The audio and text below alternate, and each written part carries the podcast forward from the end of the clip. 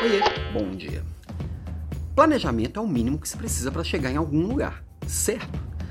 Não é tão óbvio assim. Tem gente que ainda liga o Zeca Pagodinho, deixa a vida me levar e vai seguindo a vida como ela é. Mas não dá muito certo, como a gente vê quase sempre. E tem gente que faz uns planejamentos meio maluco. Faz uns planejamentos aí que você olha e fala assim: isso não é planejamento, isso é o sonho de uma noite de verão, isso é o fantástico mundo de Bob, isso é ficção bem tarantinesca.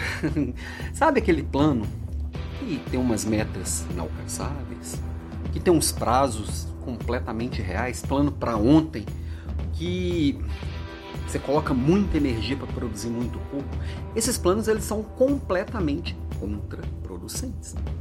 Esse tipo de plano era melhor não ter ele mais atrapalha do que ajuda, porque ele, ele tira todo o foco do que importa, ele desengaja todo mundo, porque todo mundo olha, bate o olho e vê claramente que aquilo não faz sentido.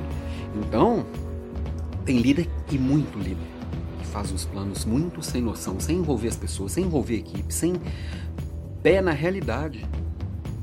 E o líder tem que descer da nuvem. Tem que botar o pé no chão, tem que olhar para os dados e fatos chamar as pessoas que importam, as pessoas que estão envolvidas e construir um planejamento coerente. Meta tem que ter base na realidade. Prazo tem que ser factível. Senão não faz sentido ter plano.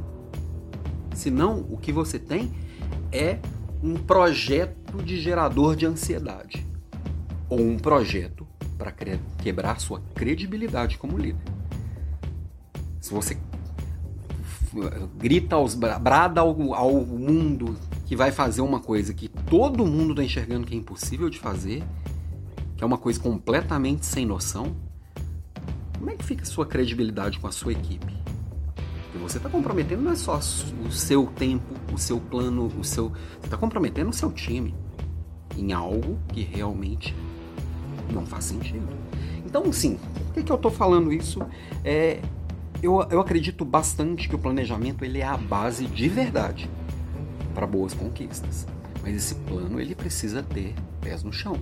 Ele precisa ter uma noção focada na base da realidade. Ele precisa estar amarrado a um objetivo maior e, e ao diagnóstico do ponto A, que é, que é onde a gente está aqui.